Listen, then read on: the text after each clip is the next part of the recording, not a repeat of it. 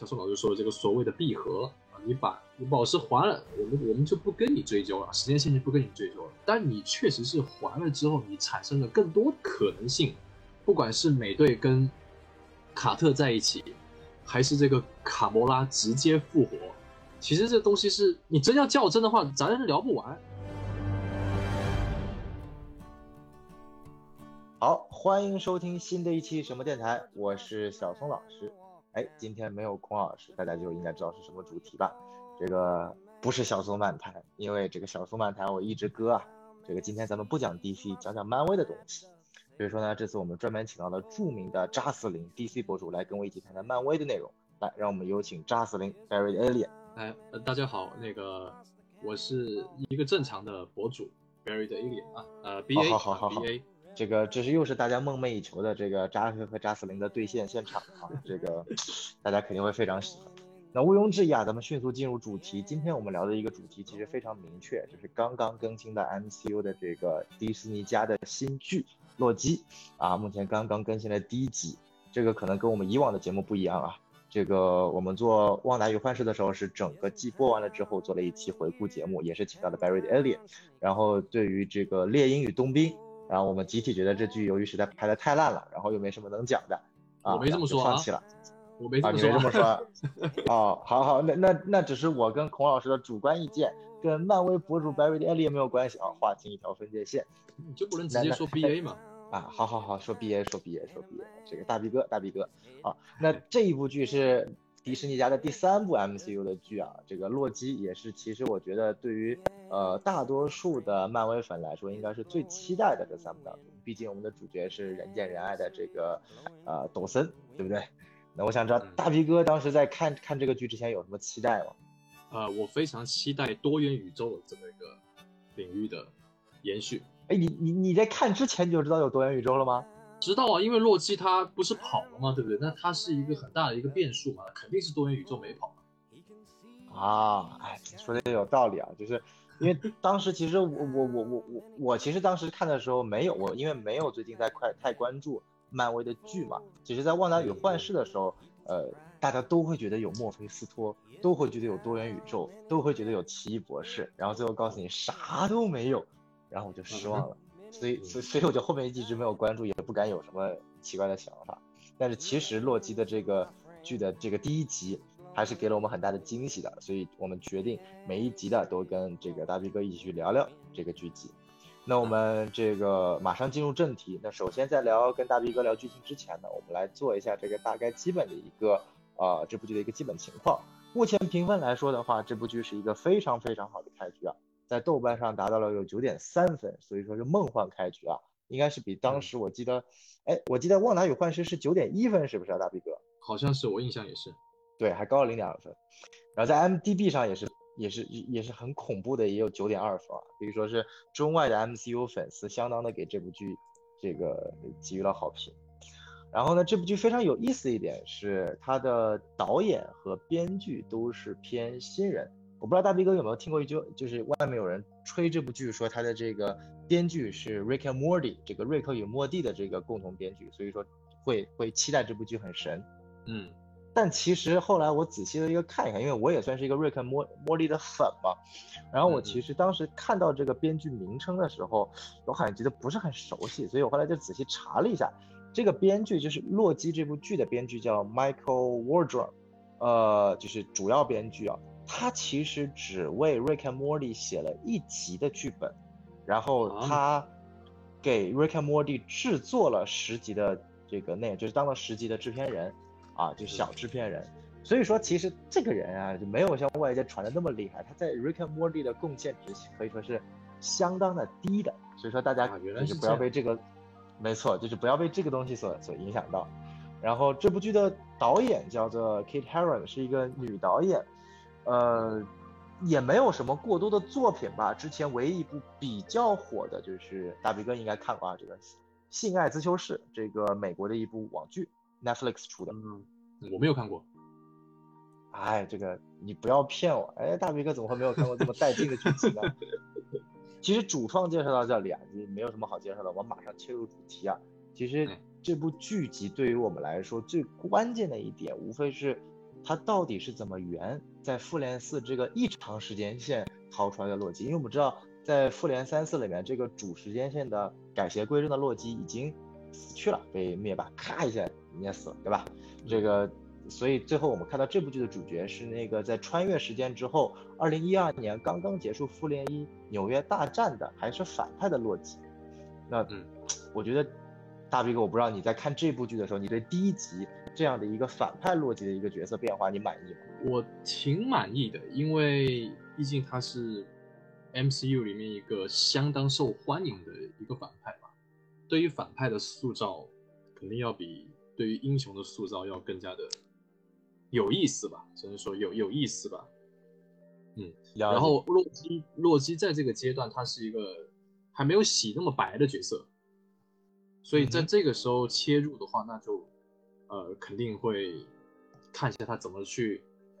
在他的独立剧集里面去洗白这个过程。我是个人非常期待的啊。那那那继续交给大 B 哥，你来说说看，就是呃我们无非还是按照这个常理先讲一下这部剧的优点。我觉得大 B 哥，要不你先来，因为你毕竟也是刚刚做过一集第一集洛基的这个解析啊。这个好像看起来反响一般，要不要在我们这解释一下？呃，反响不是一般的，反响是很差啊，很差啊。啊，我我我自己是没有去看一条一条去读，但是我的那些观众他们有告诉我说，呃，有一点就是人身攻击，或者是有一点有点饭圈的这种行为。但是这个其实我是知道的，但呃，我觉得这也这也很正常，毕竟我并没有给太多的正面评价。主要是在第一集里面，你能够提取到的一些好的东西是很有限的。当然，我知道所有人都是被刀了嘛，对不对？比如说洛基的死亡啊，他妈妈的死亡这些东西都被重复了一下，受甚至是那个 Coulson 的死亡不是也被提了嘛，对不对？基本上是的，呃是呃一开始你看啊，开篇就有复仇者联盟，其实大家都爱的，呃复仇者联盟鹰眼拿着剑对着洛基这个镜头，还有复仇者联盟那个聚集在一起。这么一个环视的这个这个机位的这个都非常印象非常深刻，所以我觉得如果说优点的话呢，就是他在第一集就迅速的抓抓住了观众的这个居点，你知道大家都是把这个情怀一下子给拉满，在我们跟洛基洛基跟我们一样看着这个复仇者联盟复仇者联盟无限战争还有这个 End Game 的这些东西非常有意思吧，这个是他最大的优点。其次的一些优点呢，怎么说呢？漫威一直都是以一个接近于电影这么一个制作去制作它的这个电视剧。你看像《旺达幻视》还有《猎鹰与冬兵》，它该投入的成本都有，并不会看到说啊，并不会看到说是什么地方缩水，不会，它平衡的非常好。这个对于粉丝来说是一件非常好的，绝对可以回应粉丝期待的一个事情。哦，你看洛基不是有鹿肉嘛，对不对？这个也特别好，虽然我不好，我不好这口啊，我不好这口，但是我知道很多人都喜欢。再加上它这个流动流动性别这个设定，我在视频里面提到，我说这是一个非常好的营销手段。那我也觉得它确实是一个很好的营销手段。但是这我不是说它不好，这肯定是好。这个对于这个多元化的这么一个艺术展开是有很大的促进作用。呃，其他的优点我认为还没有展现出来，毕竟这个只是第一集嘛，对不对？只是第一集。然后画面啊，画面我很喜欢，哎，画面这个暖色这个画面我很喜欢。然后里面的一些很复古这些，你看像那个打字机啊，还有那个胶带啊，对不对？然后你跟这个跟这个八十年代的这种科幻色彩的这些建筑啊，一层圆圆圆形的、长长的这种很高的这种建筑，非常有一个很大的冲击嘛。我我我比较喜欢这种比较朋克的这种表现手法，嗯，明白，差不多。就然后就反正什么猎奇什么怪异你都喜欢，对对对，然后这个主人公演技是真的好，他是，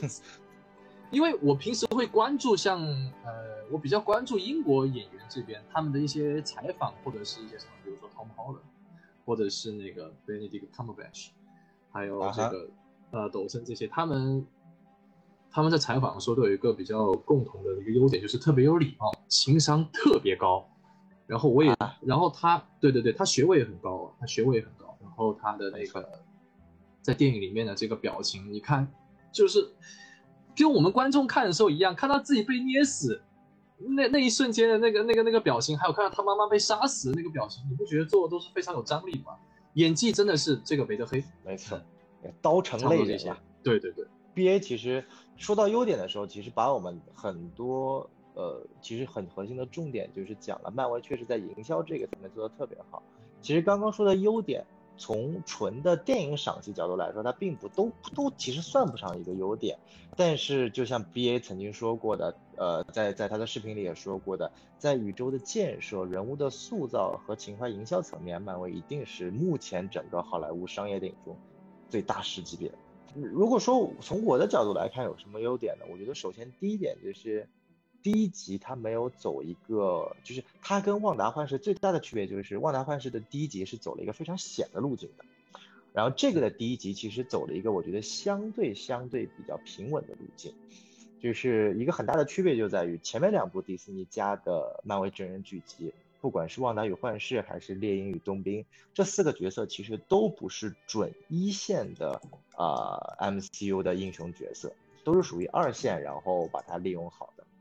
是，但是在洛基，洛基这个形象可以说就是，呃，可以说是在国内漫威迷当中数一数二的。我觉得能跟他比的，可能也就钢铁侠，美队可能都不一定能比得过。从这个受欢迎程度和迷妹的这个密度，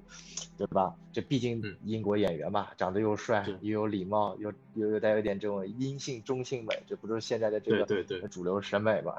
嗯，大皮哥就一看就是非常羡慕，对吧？哈哈哈，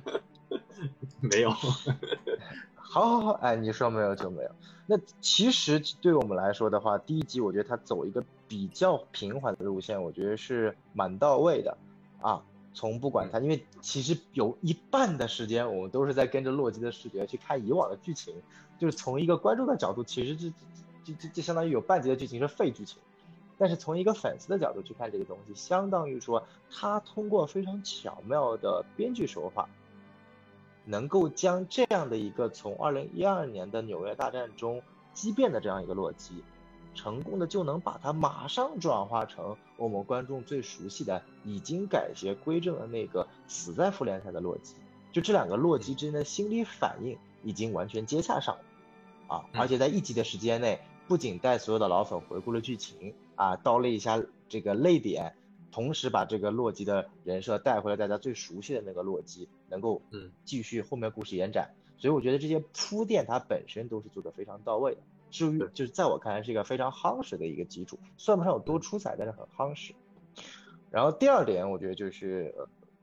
最有意思的一点就是，终于终于终于，漫威开始涉及跟时间线和多元宇宙的。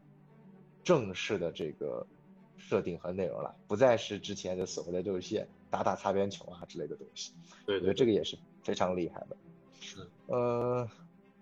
哎呀，说实在的话，这个第一集吹不出什么优点，能吹这两个优点，我觉得已经差不多了。因为，因为我我可以很诚实的说，我并不是洛基的粉丝，我真的不是，真的不是。呃，我也不是旺达幻视的粉丝，然后。我更不是猎鹰与冬兵的粉丝，这个我必须要。这个更用的就特别好，啊，这个其实很好看得出来。我只是就事论事。如果说你说我是哪一个的粉丝，那毫无疑问，钢铁侠绝对是我最喜欢的。啊，钢铁侠之后就是美国队长，雷神其实也就还好，雷神其实也就还好。我最喜欢的还是钢铁侠跟那个美国呃美国队长。这也就是为什么我在视频里面有提到无限宝石被。贱卖化，双引号啊，呃，被贱卖化这东西，我自己是不满的，因为我们都知道钢铁侠那个响指是非常震撼的。你看，像钢铁侠，呃，卡魔拉、黑寡妇、幻视，你看这些人都是因为无限宝石而死的。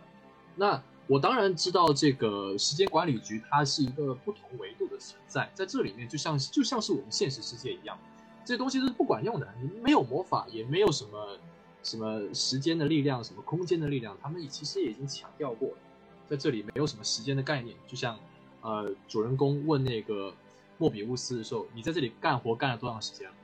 他说，这在在这里的时间不好做解答嘛，对不对？其实已经很很清楚了，再加上其他一些细节什么之类的，其实我都知道，只是说你这么表现的话，会觉得这个战力啊，网上不是都在说嘛，战力狂飙嘛，就溢出来了嘛。比如说像龙珠一样，但是但是你可以这么想，但是我不这么认为。那是因为你后面还有个黑寡妇呢，对不对？你你后面还跟着一个黑寡妇，黑寡妇是因为什么而死的？而且在这里面，黑寡妇并不是复活，她是前传。所以你我其实也是挺喜欢黑寡妇的，她第一个这个 MCU 的这个女性角色嘛。那如果是这样子的话，那你不觉得有一点有点怪怪吗？是不是？无限宝石这么没有用，是不是？在这个地方这么没有用，那那给观众这个心理上就会有一些落差感。虽然说。设定是圣地设定，但是情感那就是另外一回事了。没错没错，其实刚刚 B A 就已经慢慢的，你看这个优点没讲多少，直接就引上缺点了。所以说我们可以马上进入这个缺点环节啊。其实呃刚刚这一点，其实 B A 提到就是说，在一个设定上的迅速的将以前的固有设定打破，也不能说打破吧，就是一个非常急促的升级，可能会让很多老粉一下子没有办法接受。这个可能，但是在我的观感里面啊，就是这里我提一下我的观感，就是我的观感里面可能会跟 B A 不大一样。这个一方面作为一个漫画粉，就是漫画中突然冒出一个新设定，把之前的设定完全比下去的这种概念实在是太多了，导致我看到那个片段的时候，其实心中毫无波澜，就觉得还还还可以。然后。但其实我觉得那个点其实有一点设计的特别好，就是看到无限宝石的时候，就是我当时没有想到，就是说，哎，之前的几个角色，复联的角色去抢这些宝石的东西都功亏一篑了，而是说，就是就是其实你看这个漫威宇宙已经耕耘了十多年了，很多我们在一开始看到的一些角色的困惑，最后都不是困惑了。比如说在钢铁侠一里面，你最喜欢看到的就是托尼斯塔克如何慢慢一步一步的去熟悉。去征服，去控制，然后最后能够慢慢的驾轻就熟整个所谓的这个他的这个钢铁侠的战衣，这个盔甲，其实我们可以看到第一部里面穿上去特别困难，脱下来特别困难，操作个武器特别困难，然后你就想象过了五六年之后，你到了复联三，就是随便穿随便脱，到最后都有纳米机甲了，就是它其实这些设定都是在不断一步一步提升。可能这个因为复联四一九年刚刚结束嘛，没两三年，咔一下子突然出现了这个时间管理局的设定，把这个无限宝石给给给给冲突掉了。我觉得呃会有那么一点点观感上的冲突，但我觉得从剧作上的角度来说，其实呃因为那个情节点我觉得设计的特别好，他其实那个点是表现出洛基这个角色，因为洛基这个角色他一直想要去达成某些成就，就是想要去。因为剧中剧作中也说了，他其实是为了能够去不让自己显得这么这么的，呃懦弱弱小，然后才去假装一样要成为某件事情。就比如说他有一个 purpose，有一个目标，但是当他看到这个时间管理局他所毕生追求的东西，就就就跟玩具一样摆在这里的时候，他就一下子茫然了。那这种茫然其实是通过洛基这个角色带给我们的，就是带给我们追寻了十多年的 MCU 的人来说，就是。整个十多年 MCU 的主题都是 Infinity Saga，Infinity Saga 嘛，无限传奇都是关于无限宝石的。嗯，这也能看出来，漫威是下定决心要把前十年的这个完全抛在后面。我觉得小宋老师刚才说的这段话说的非常的好，真的，我觉得你这段话说的非常的好。为什么呢？呃，你用钢铁侠这个铠甲慢慢的往上升级嘛，它并不会从第一集因为好穿不好脱，然后到第二集马上就雪雪边铠甲直接从那里面冒出来，它这个过渡，它这个过程非常好。然后呃，又用十年的时间把这个以无限宝石为这个主线，把它慢慢铺起来。我没有我没有在视频我没有在视频里面就是把这个事情给点出来，我就直接说，哎呀，这个太让人伤心了啊！你直接把别人都给否定掉了。哎，我觉得你这样说挺好的，我非常同意，我非常同意。没错。其实就像刚刚 B A 所说的，就是呃，其实无非我觉得他这么做的重点，其实让大家首先让观众就你要告诉呃自己有个心理暗示，就是这已经不是关于无限宝石的故事了，整个故事都往前升了。然后第二个是其实是让大家去去去去要去怀疑、去探索时间管理局这个设定到底是什么。这也可以引入到我们下一个话题，就是整个第一集除了洛基本身之外，最让大家大家感觉到。有意思的就是时间管理局 TVA 这一个东西，那我觉得 TVA 这个东西它的设定做的是蛮有意思的，它等于说是完全凌驾于整个呃我们所谓的这个时间线之上的。所以说它其实也有解释，因为无限宝石理论上只能在所谓的自己的宇宙中呃运作，毕竟 MCU 的设定是在宇宙开始之初，这个洪荒之力化作了这几颗宝石，对不对？嗯嗯。那既然 TVA 如果不属于任何一个已知宇宙，那宝石如果在 TVA 肯定是没有用。嗯。但是我我在这个地方我就有点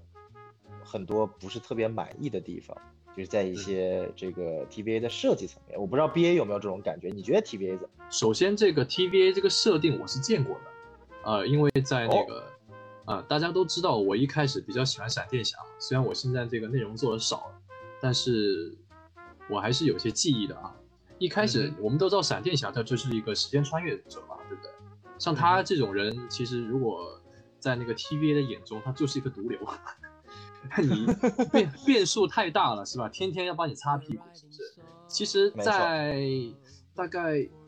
也不算太旧的漫画，也近几年，我忘记那个那个组织叫什么名字了。呃，闪电侠的反派不是有个叫无赖帮的吗？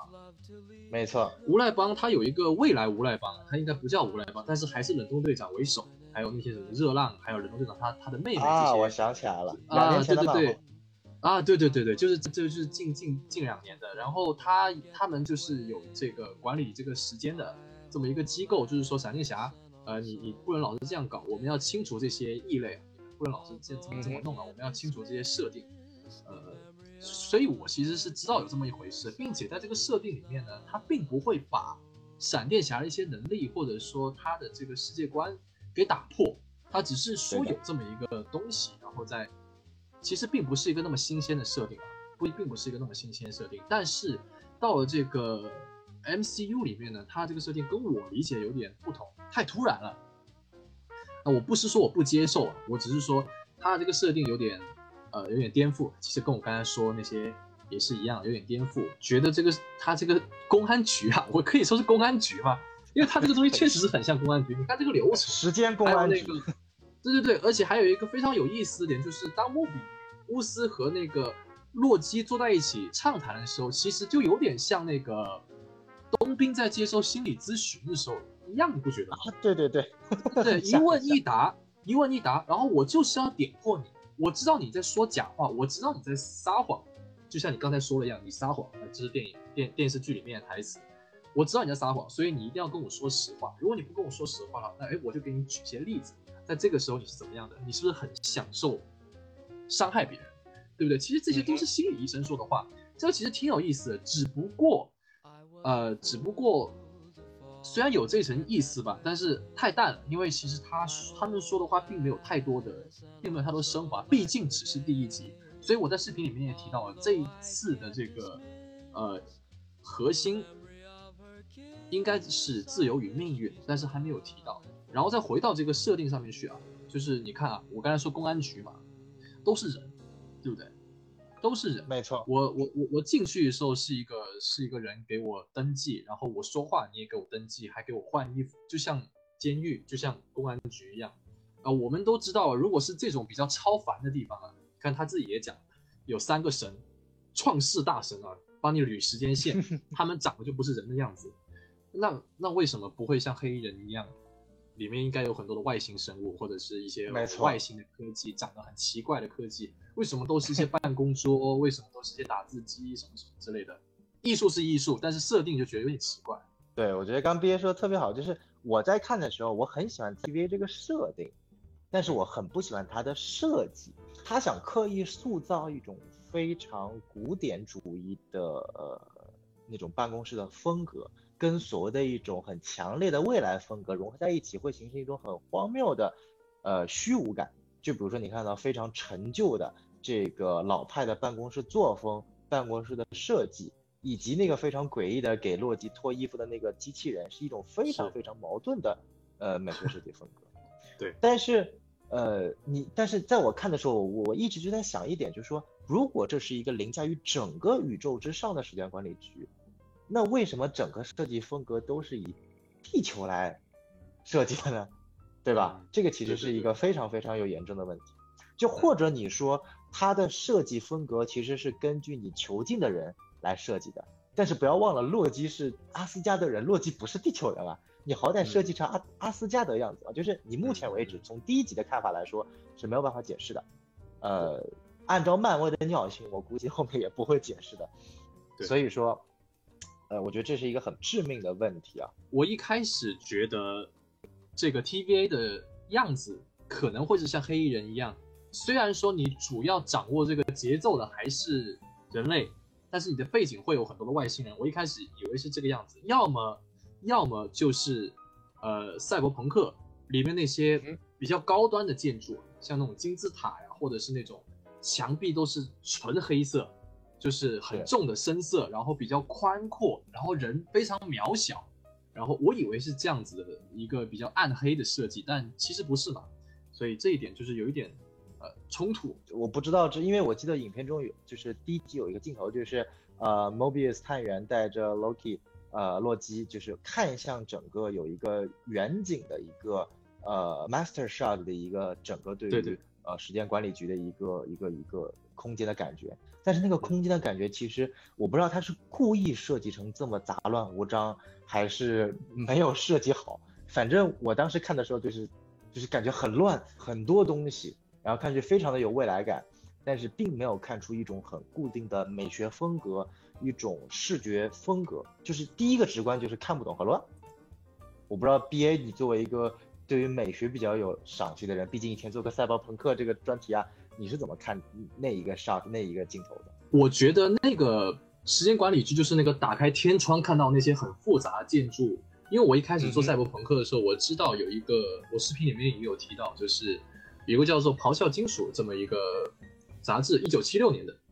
有一篇漫画。十六页的漫画叫做《漫长的明天》，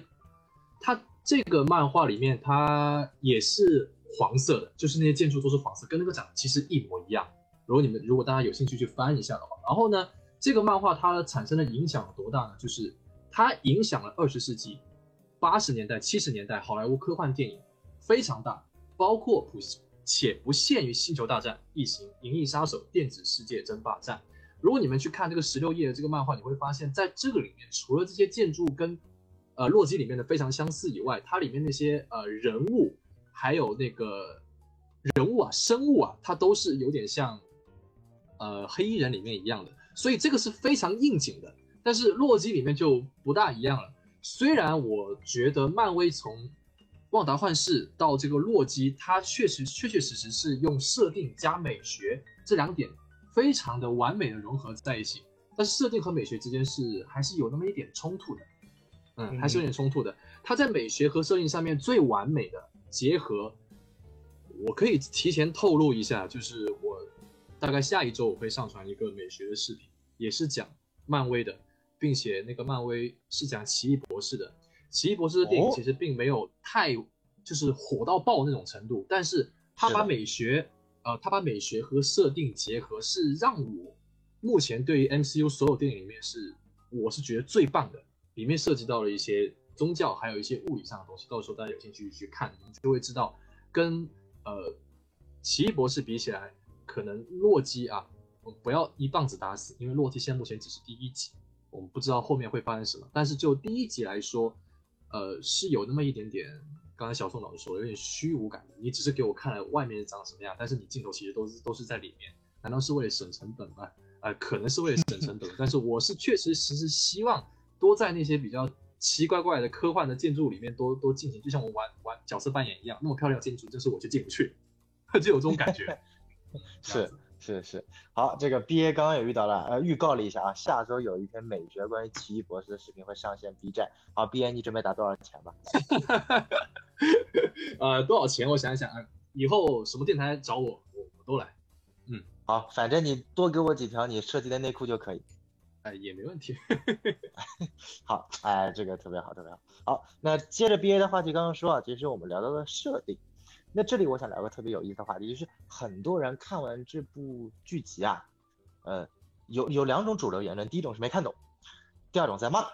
这没看懂和在骂的人都在说一个点，就是这个时间线到底是怎么搞的？从复联四开始，漫威的这个时间里面就特别复杂，然后这次又引入了多元宇宙，又引入了时间线，又引入了这个所谓的异变，还有时间管理局，整个设定变得特别特别的复杂。那我觉得这里有必要跟观众整体的讲一下我所认为的目前 MCU 的这个关于时间的大设定，因为在我看来，洛基第一集不仅仅不复杂，它甚至在设定上解决了复联四的遗留问题。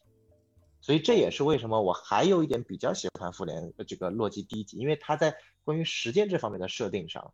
还是蛮有意思的。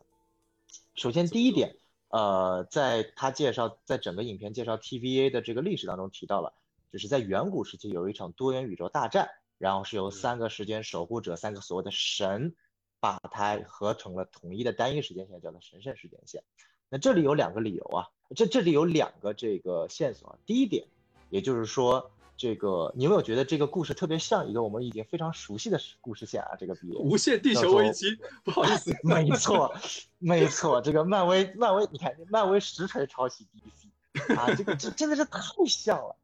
就我们知道，在我们之前节目中也谈过，DC 漫画里面有个特别有名的大事件，之后也被改编成了这个电视剧 Arrowverse 里面的剧集，就是无限地球危机。嗯，那这里可能就是漫威提出这一点，你就会有个疑惑，因为在之前的电影里面，我们知道是在宇宙诞生之初诞生了无限原始的。那么首先是先诞生了这个宇宙和无限原石，还是先发生了这场多元宇宙大战，然后由这些三个时间守护者统一成一个时间圣时间线之后，才有所谓的时间诞生？那根据这部影片当中的一些，包括无限原石。呃，不能用啊，什么之类的。其实可能我的理解啊，是首先这个就是一个很大很大的多元宇宙，呃，然后因为我们知道，其实，在漫威官方的设定里面，所有的电影宇宙和漫画宇宙，它其实是在一个非更大的体系里面，叫做 Omniverse 全能宇宙。就是比如说，我们知道漫威的漫画主宇宙在六幺六宇宙是最最最核心的一个宇宙，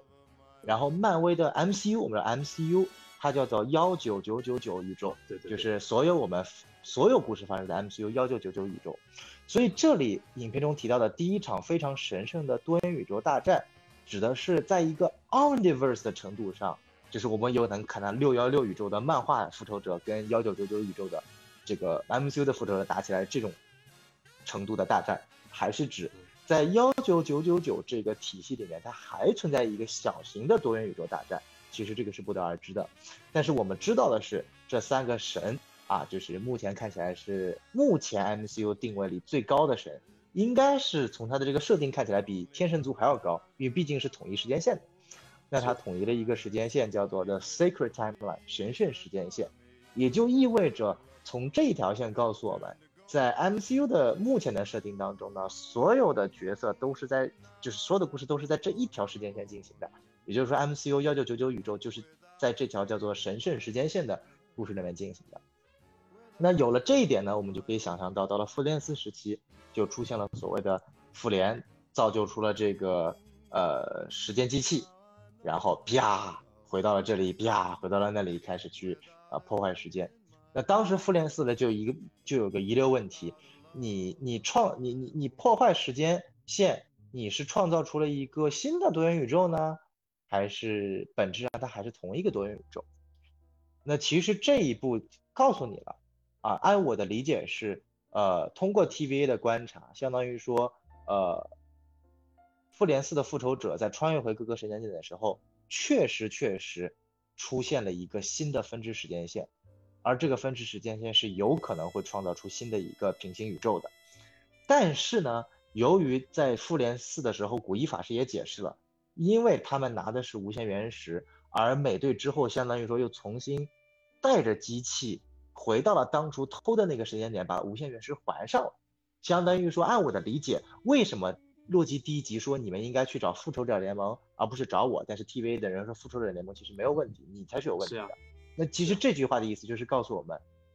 复仇者联盟相当于说，因为他在之后回到了同一时间线，还归还了无限原石。所以将这个可能造成畸变的时间线瞬间就给修复了。所以说，对于时间间时间管理局而言，复联没有做错任何事情，因为他其实本质说白了，他就是犯了个错，然后在瞬间弥补回来了，啊，那就没有问题了。那唯一的问题就是当他们穿越到二零一二年的这个纽约的时候，不小心空间宝石被洛基拿走了，然后洛基逃跑了，导致洛基成为了唯一一个复联四的人没有去修复的时间线的 bug，这也是为什么 TVA 会找上二零一二年的这个洛基，因为他是唯一目前在整个呃 MCU 的故事当中出现的时间线 bug，而复联四其他的所有的时间线 bug 都因为最后美队的穿越而修复了。所以说，就是洛基的第一集，相当于说，呃，用一种比较圆滑的方式，通过 TVA 原来的历史简介和简简单单他跟那个呃仲裁员的一些对话，可以可以把复联四的一些遗留问题给解决掉。但是我觉得特别有意思的一点是，他又创造出了很多新的问题。凡是凡是讲时间作品、艺术作品，都是不可能说得通的。这个东西肯定是这个样子，只能圆滑的去解释。像你说的那样，只能圆滑的解释。你不管，呃，呃，像我视频里面也有提到的，为什么卡魔拉也复活了？是不是他只是没有去拿无限宝石而已？但是他其实也是因为这个，呃，刚才小宋老师说的这个所谓的闭合啊，你把宝石还了，我们我们就不跟你追究了，时间线就不跟你追究了。但你确实是还了之后，你产生了更多可能性，不管是美队跟卡特在一起。还是这个卡魔拉直接复活，其实这东西是，你真要较真的话，咱聊不完，那就是没办法。对，其实刚刚毕业说的有点特别好，就是 TVA 可以不去找复联，但是他除了洛基之外，其实还需要找一个人，就是卡魔拉，就是因为在复联四的结尾，整个二零一四年从那个银护一里面的穿越到复联四的整个灭霸军团当中。理论上，他也是完全符合 TVA 所谓的畸变的。卡魔拉，你把他给抓回来，你也可以来一场心理咨询，你也可以给他放一次那个 后面的那些动画。你会怎么认识星爵的？呃，星爵为了你是怎么样在灭霸面前犹豫不决的？你是怎么样为了这个宇宙牺牲你自己，还是你最后怎么去去世的？或者是最后你被灭霸丢下去这些东西，你完完全是可以完全再复刻一次的。这就是为什么。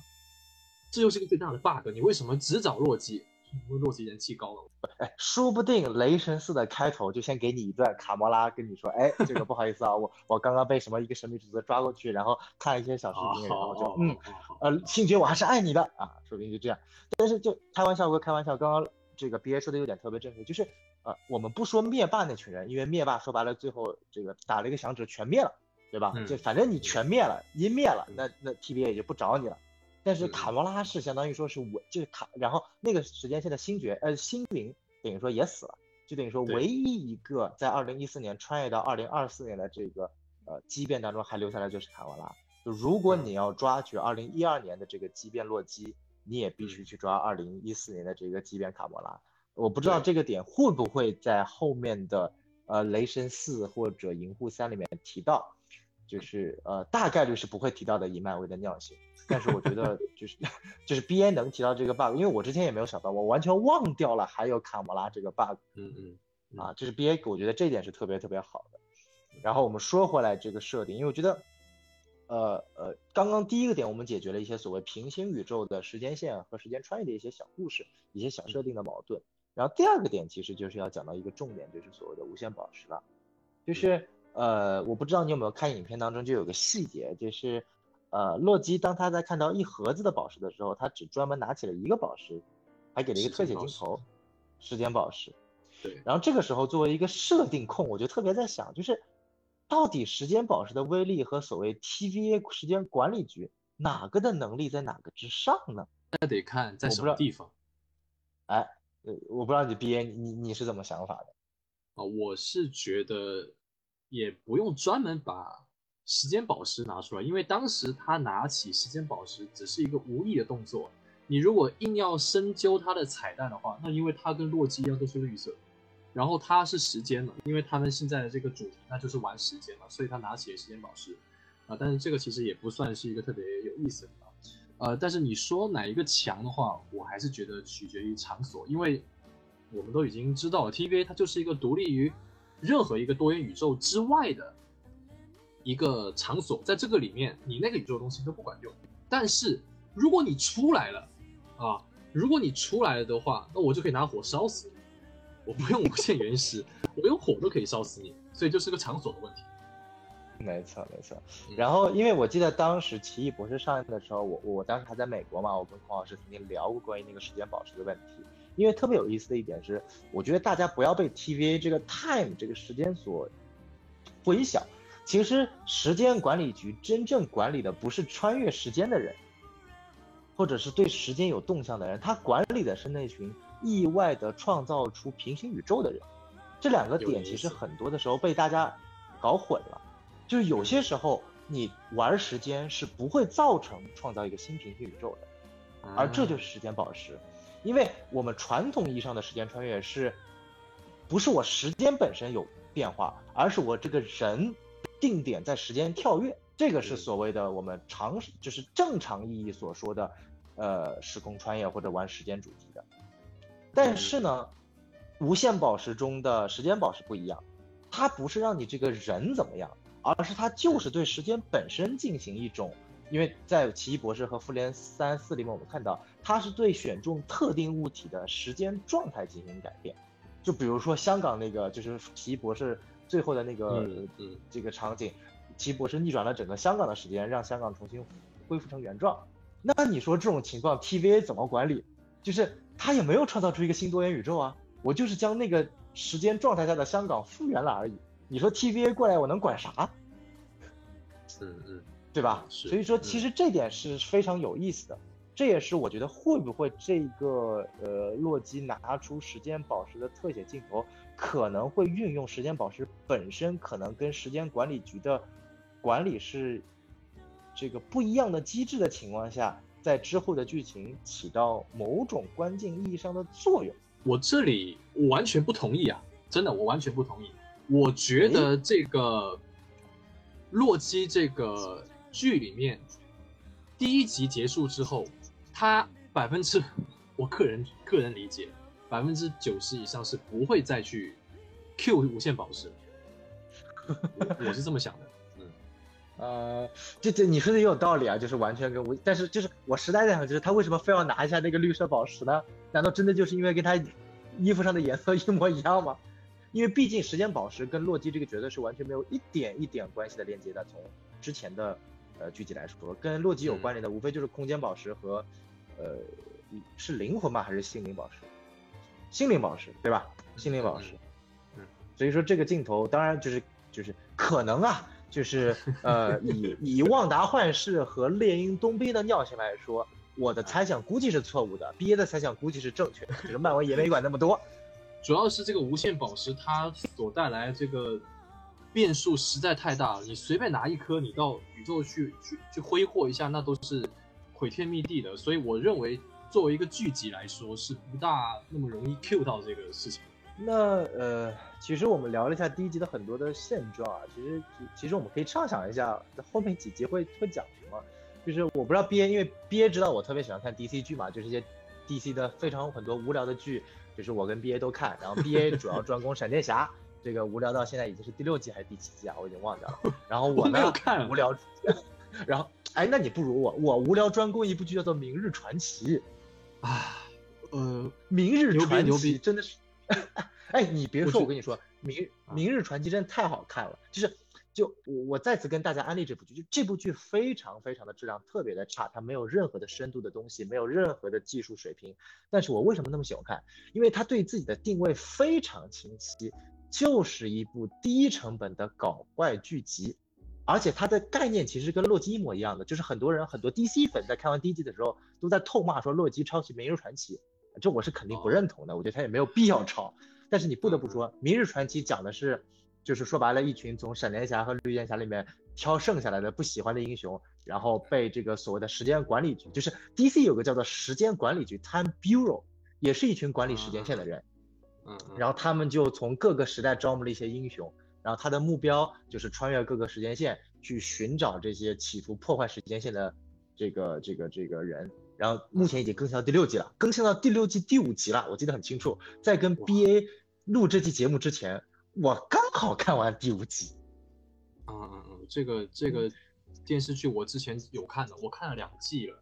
但是还是因为它的质量问题，所以我也没有追下去。我追它的原因是因为里面有逆闪电，好吧，里面有逆闪电，啊我特别喜欢这个人物。呃，我也特别喜欢那个演员。但是你刚才说起这个《明日传奇》，我想起来他们其实也是 DC 版的 TVA 嘛。对 呀，对呀，就是它叫 Time Bureau，然后这个叫 Time Variation，其其实是一个东西的，包括更新到现在第六集，就是每一季它会有一个主题，比如说我记得是第三季，它讲的是呃地球上的各个古代君王，然后散落到时间线的各个角落，你要去抓捕他。然后第四季嘛还是第五季讲的是呃生活在各种传说中的魔法生物，然后掉落在这个时间线各处。然后最新一集第六集讲的是。呃，外星人散布在时间线的各处，你要去把外星人抓回来，就反正就特别搞怪，就非常很有意思。就是你知道吗？最新一季的豆瓣评分达到了八点六分，哎，这可比 DC，这可比 DCU 每一部电影都高啊！哇，那你这么一说，我感觉好像我得去补一下。哎哎，其实质量还是很差的。它评分高是因为说白了，呃，就是能看到后来的都是像我一样的忠粉，好吗？行，可以。啊，对，但是我想跟大家说的就是，呃，我我很怕洛基这一部剧会变成《明日传奇》的套路，就是我每一集跑到一个固定的时间线去解决那个时间线的问题，因为这个剧的套路是符合像 CW 一样的，呃，半年剧或者整年剧这种一季二十三集以上的剧，你有足够的时间来讲这样一个故事，就是城市化，我每一集是一个呃小故事，我把它解决了就结束了。但像洛基这样的限定剧 （limited series），我我是认为它是需要有一个更加复杂、更加完整、更加贯穿成全。其实相当于说，我不认为洛基是一部电视剧，它只不过是一个长达十几个小时的电影而已。这你这个问题，我当时在《旺达幻视》最后一集那个视频里面说了，被人骂了。我说 我说其实其实好像。不管是旺达幻视现在说啊，还是猎鹰与冬兵，其实真的就是把一整部电影拆开，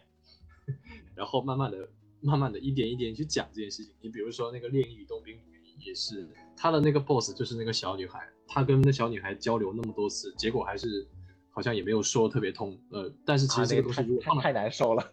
对啊，你放到电影里面去，其实也完完全全是可以的。哎，但是我特别喜欢那个美国队长，我特别喜欢，我真的很喜欢。行啊，就那个 John Walker 是吗？啊，对对对对对对对，他太可惜了，因为因为你看到好像是倒数第二集时候，他不是自己在那里做那个美国队长那个盾牌嘛？是的，然后自己做那个什么服装嘛，在那个很阴暗的那个房间里面，哎，看起来他就是要就是要大搞一场，我就是要做黑化的美国队长，我就是要这么做，我要跟政府干，我要跟跟你们这些英雄干，哇，我觉得好牛逼啊，这真的，我觉得超牛逼。可你哪里知道他最后一集他就这么就这么归顺了？他看到 Sam 来了之后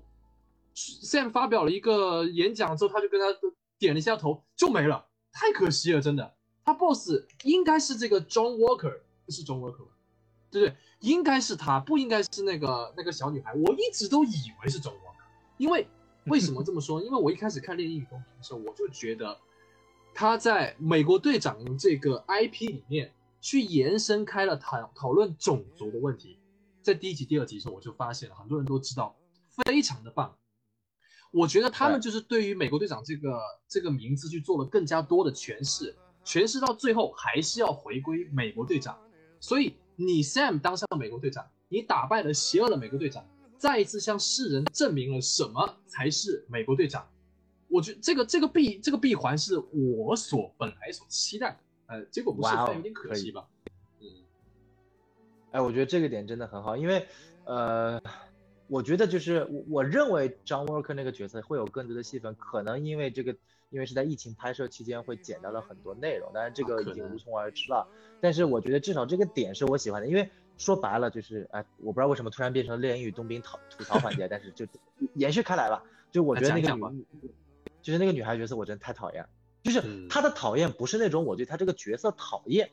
就是如果我真的对她这个角色讨厌，就意味着这个角色塑造的好，但我不是对他这个角色讨厌，我是觉得这个角色存在的没有必要，就是对，同意，对吧？就是总感觉就是呃，我是为了去塑造一个政治标杆而立出来的一个一个符号工具人，而不是一个有血有肉的这么的一个角色。嗯嗯嗯，这是我觉得最大的问题，就是其实很多观众也看来，就是。就是这部剧说白了，大家都想看的是呃 John Walker 的黑化美队，以及这个泽莫男爵，谁想看猎鹰与冬兵啊？对对对，结果这两个角色好像都被一种无形的力量给压制着，你没发现？好像泽莫男爵也就戴了一次他的头套吧，对不对？那那场枪战，就这我觉得就是为了满足原著粉丝的，没有任何没有任何理由。哎，对对对，这部电视剧为什么我说白了我们没有讲，就是它既没有万达幻视那种每一集看完之后大家可以去脑补的感觉，嗯，又没有那种非常非常好，说白了就是第一集的打斗还至少能让我看到美队二的影子，从嗯第二集开始就瞎乱打。我补充一下，就是 那个小女孩呢，为什么我同意你的说法？为什么我觉得她有一点多余？是因为塑造超级英雄有一个公式啊，就是镜、嗯镜像化，就是镜面镜面英雄，比如说蝙蝠侠和小丑，闪电侠和地闪电，然后呃钢铁侠和那个那个那个那个叫什么名字？第一部里面那个也是穿钢铁侠铠甲的啊，对对对，就是其实很多的起源故事里面，他的这个最主要的反派都是他的镜镜像化，就是跟他相反。嗯，然后呢，就是其实这个是非常好的一个公式啊，就是然后呢，在这个《猎鹰与冬兵》里面，本来一开始是有宣传说是比较像《美国队长二》那种水准的那种类似谍战片，对不对？一开，始呢，我是非常期待说猎鹰与冬兵两个被国家抛弃的人，然后反过来跟国家对着干。其实最高潮的地方，我最喜欢的地方是，呃，山姆遇到那个黑人美国队长，种族问题直接达到了一个高潮。但是你如果只讨论这个种族问题，以它为主线的话，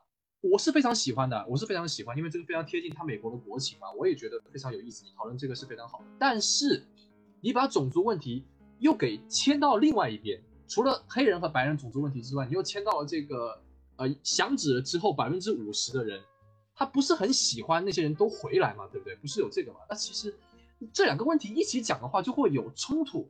你看那个小女孩和那个黑人美国队长这两边，其实这两个人其实没有什么交集，只是两条故事线而已，就一没错就是一个支线交代的任务。但是如果你看最后一集，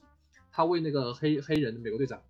去做做了一这个铜像，如果没有那个小女孩的话，一直都是讲黑人，然后再讲黑人对呃这个 John Walker 这这么一个角色的话，剔除那个女的，其实会非常干净的，就是只讲美国种族议题。然后美国队长他的产生是在这个白人至上的这么一个基础上的，本来在你之前，或者是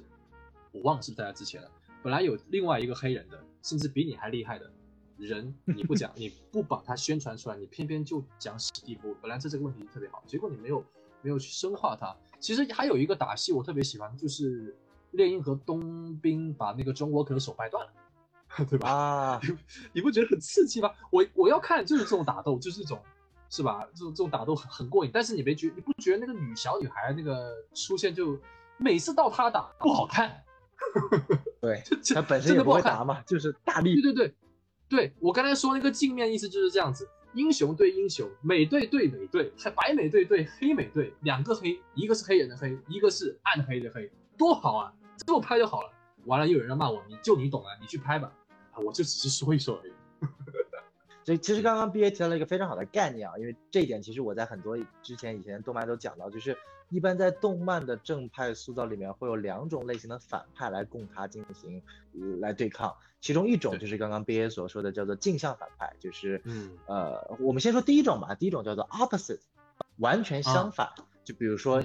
蝙蝠侠代表了这个绝对的理性和秩序，然后小丑嗯代表了绝对的疯狂和混乱。然后超人代表了外星人的武力的巅峰，然后 Lex Luthor 代表了人类智力的巅峰。对第二种就是刚刚刚刚这个第二种其实叫 Dark Reflection 黑暗镜面，就是刚刚 B A 提到了，就是说白了这个反派和正和正派的能力起源就是都差不多，但就是在某一个层面的区别导致了他这个跟主角完全不一样。就其实这种嗯。反派的设计其实是告诉观众，如果正派的某一个角色做错，他可能会堕落至此。哎比如说超人的对标就是佐德将军，是对，所以说这些反派的设计其实非常有意思的。然后我们看一下《猎鹰与冬兵》，其实 John Walker 其实完全可以做到针对于这个猎鹰或者冬兵的 Dark Reflection，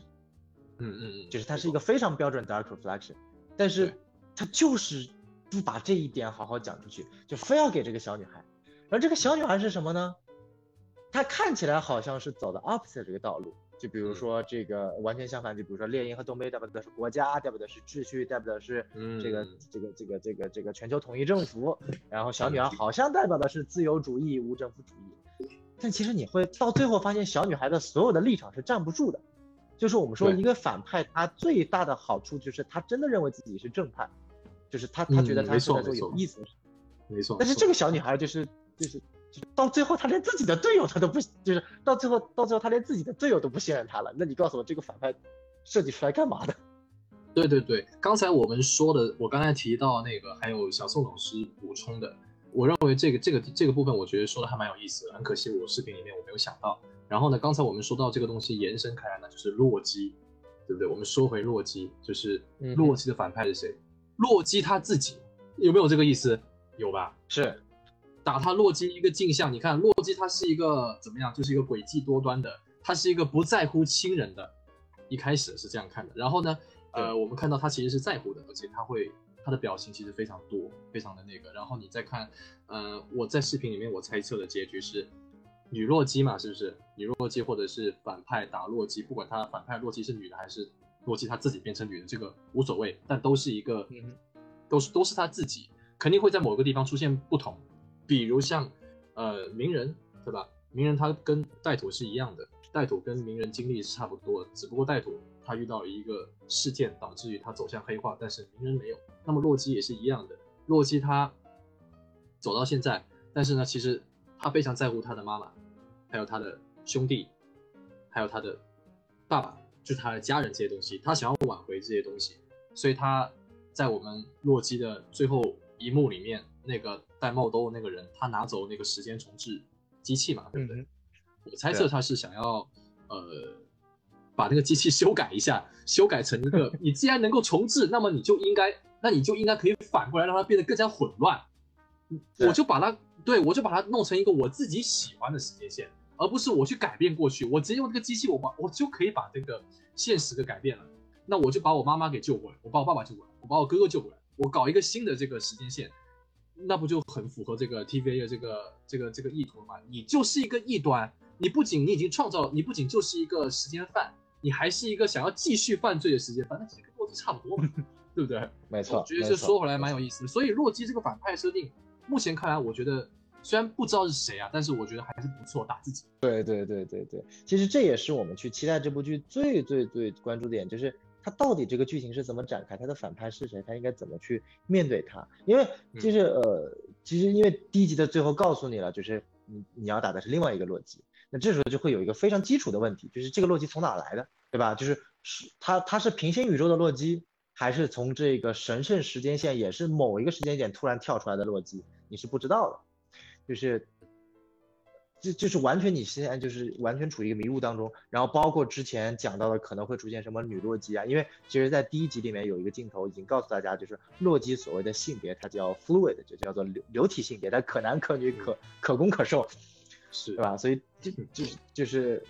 非常有意思。包括在预告里，我们曾经有看到有一个片段，就是有两个洛基是同时出现在一场打戏里面的。其中明显能看到一个洛基是我们的主角洛基，就穿着普通的衣服，然后一脸懵逼。然后还有一个洛基就是呃非常凶猛的在打一群 TVA 的那个时间卫士，就是很很短的，大概一秒钟不到的一个镜头。嗯。然后包括我们网传的那个所谓的演的那个。呃，女版洛基她又是从哪来的？她是我们主角性转之后的吗？还是另外一个平行宇宙的？还是从哪出现的？这些都是我们可能会去期待的点。我认为啊，我认为他那个电影里面，其实如果大家有注意的话，从宣发开始到第一集里面，都有一个细节，就是洛基那个字体一直在变化，就不是它有个过渡嘛，就是不同的字体变到最后变成我们的那个洛基。呃，不管是他那个比较，呃，古早那个电视电视黑白风格的那个东西，还是一开始呃宣发的时候各种不同的质感的那个字体，呃，应该是对暗示的是有很多个多元宇宙的洛基啊。当然了，经过这个旺达有幻视之后，我其实不大 不大敢去去去猜啊，根据这些什么所谓的这些小小的线索去猜。但是，哎呀，你讲讲这些电影电视剧有趣的地方就在这里嘛，就脑洞嘛，对，大家开心就好。呃，但是我是觉得，所以啊，说回来就是我非常喜欢，如果最后结呃这个 boss 他真的是洛基的话，很可能并不只是一个洛基，可能是有很多个洛基，他一个个抓。啊，洛基军团，哎呀，你这个脑洞很大。哎，那漫画里不是有吗？有道理，流流，而且你流动性性别嘛，你可以男女老少啊，对不对？脑洞够大吧？我今天我是是，哎，我比如说我最大的 boss 是一个女女洛基，那我中间会打打个老洛基，我还打个小孩洛基，是不是？找小女孩洛基，我都可以打嘛，对不对？毕竟你在复联四里面不是已经出现那个。老年版的蚁人和和少年版的蚁人了吗？他们 出现的时候，对，有什么共同点？他们都是有一样的记忆的，不是说你到了婴儿你就不记得，他变成小孩之后他就记得。Hey guys，说明他认识前面这些，他知道什么状况，老了也是一样的。所以怎么样脑补嘛？咱们脑补就是很多个洛基，结果就是 结果就是把所有东西打完之后，他还是要死。不好意思，对不起观众，但我认为，哎，洛基最后可能还是要死。嘿嘿。说白了就是我也是这么想，就是你知道吗？我其实对猎鹰和冬兵非常就是再说回这部剧啊，就是我对猎鹰冬兵特别失望的点在于说，其实我看完第一集的猎鹰与冬兵，第一集还是不错的。我认为当时我认为结局冬兵一定会死。好，就是按照第一集的那个套路，就是因为你想想看，所有跟冬兵。有关的角色就是他的最大的寄托，美队已经死了，或者就是不管他死了还是消失了，就已经彻底的 game over 了。然后其他，因为我们纵观整个 MCU 的历史，冬兵其实说白了就跟他有点交集，对吧？他唯一还有点交集的就是黑豹。然后不好意思，黑豹的扮演者也去世了，这个查德维克·博斯曼也去世了，就他也不可能继续跟他有交集了。就是，而且我认为就是如果说，因为本身大家都认为冬兵就是美队的这个。呃，Mantle 这个名称会给冬兵，但是最后我们知道他一定会给猎鹰，所以我认为，呃，而且第一集通过这个心理医生的咨询，你可以看到，呃，Bucky 巴基其实一直在对冬兵的这个历史在做忏悔，他想要去改变。那我认为一切的，不管是从剧作、从现实、从演员、从角色弧来说，如果在最后一集通过某种方式，他选择了牺牲自我，然后肃清了以前所有的罪过。然后把这个最后那一刻，然后把这个未来交给了猎鹰，然后去，这这这是一个非常好的结局。然后顺便也可以让冬兵这个角色就 retire 了，因为我实在想不出来，冬兵这个角色在之后的剧集里有什么用，就在之后的整个计划里有什么用处？呃，打手，这太挺鸡肋的。说白了就是，就是就已经发展到第四阶段，都宇宙阶段了。就是他说白了跟黑寡妇一个级别的嘛。啊，是是是是，你比我还残忍，对吧？对啊，就是我觉得就就就干脆就赶快死掉嘛。然后那我们就说回这部洛基，就是反正开脑洞嘛，就像 B A 说的无所谓。就我认为就是呃，他最后估计还是要死，就是但是我特别希望，我想因为毕竟飙演技嘛，我们知道这个不管怎么样，洛洛基的扮演者抖森的演技是觉得可以的。我特别想看到这个二零一二年的洛基。和在复联三死之前的那个已经变好的二零一九年的洛基，我希望他们在某个场景能有一个对话。既然像刚刚 B A 所说，你是一个各个时间线的洛基都能交流的，我就希望看到这一个将死的洛基和这个似乎这个有有变化的洛基，他们会有一个什么样的对话？哎，不错，我这个想法挺好的。反正脑洞嘛，就是百分之九十九应该是没有办法实现的。就就漫威一贯的尿性来说，猜不到，粉丝真的没没没那么容易。猜到，到目前为止，我没有见到哪一个人会猜的漫威某一剧集特别准确的这么一个人，好像都没有。来，那个 B A 来猜一猜，这个墨菲斯托在第几集出现啊？墨菲斯托，墨菲斯托在第一集已经出现了，是不是？那个是吧？那个玻璃上面，他肯定是墨菲斯托标志是吧？啊，没错，那肯定是墨菲斯托，没跑啊。都已经，你看《旺达幻视》里面都没有出现这么明显的墨菲斯托，红红的脸，长俩脚。是不是？而且你还是在那个旺达幻视之后，是吧？出现了，你可能真的就是嘛，对不对？啊，开玩笑，这个 不不，你你说的这点，很多外网的观众认为是的，然后逼着这个洛基的导演亲自发推承承认说这个恶魔的角色不是 不是墨菲斯托，啊啊只不过我想用他的脚去类比一下洛基原来的那个他的啊那个头盔的脚。现在这个已经成为了一个网络梗了，现在。哎，但是这个其实不怪不怪我们嘛，这这其实你猜是墨菲，我是说在《旺达幻视》里面你猜是墨菲斯托，其实是非常合理的，这没有什么决定，没有什么可以被取笑的，你不会猜这个很正常。而且当时不是还有很多人猜什么噩梦吗，那个叫做梦魇 nightmare，不是有很多人猜这个吗？那现在洛基不是也出现那个我们有个噩噩梦部门，是不是啊？肯定就是那个、那个那个那个反派洛基。这个洛基虽然最后呃可能死，但是他肯定会带出很多的新的反派出来，然后给那个旺达呃旺达幻视呃旺达还有奇异博士去打嘛，对不对？那肯定有人给那个好打？你就继续编，你就继续编。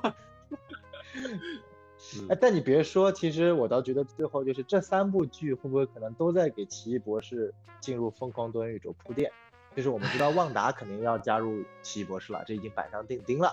然后洛基，我觉得就是如果按照漫威的尿性还想继续用抖森，并且抖森还是觉得钱没赚够的话，他很有可能最后没死，然后一起加入疯狂宇宙了。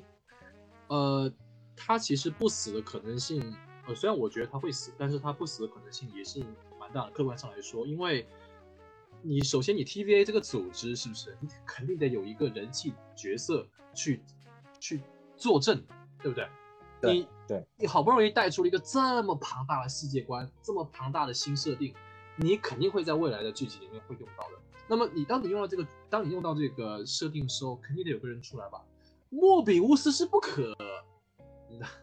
我也不敢把话说这么满，但我觉得不，一定不可能，因为请不起，请不起，太贵了。如果说要出现 TVA 这个角色的话，那我觉得派洛基是最有代表性的。你们违反了什么什么的，所以我要把你带走。我对，没错，我现在是英雄。哎，有有可能啊，有很大可能。嗯，就是以后会出第二部洛基的个人剧，叫做 Loki Agent of TVA，也也不是不行。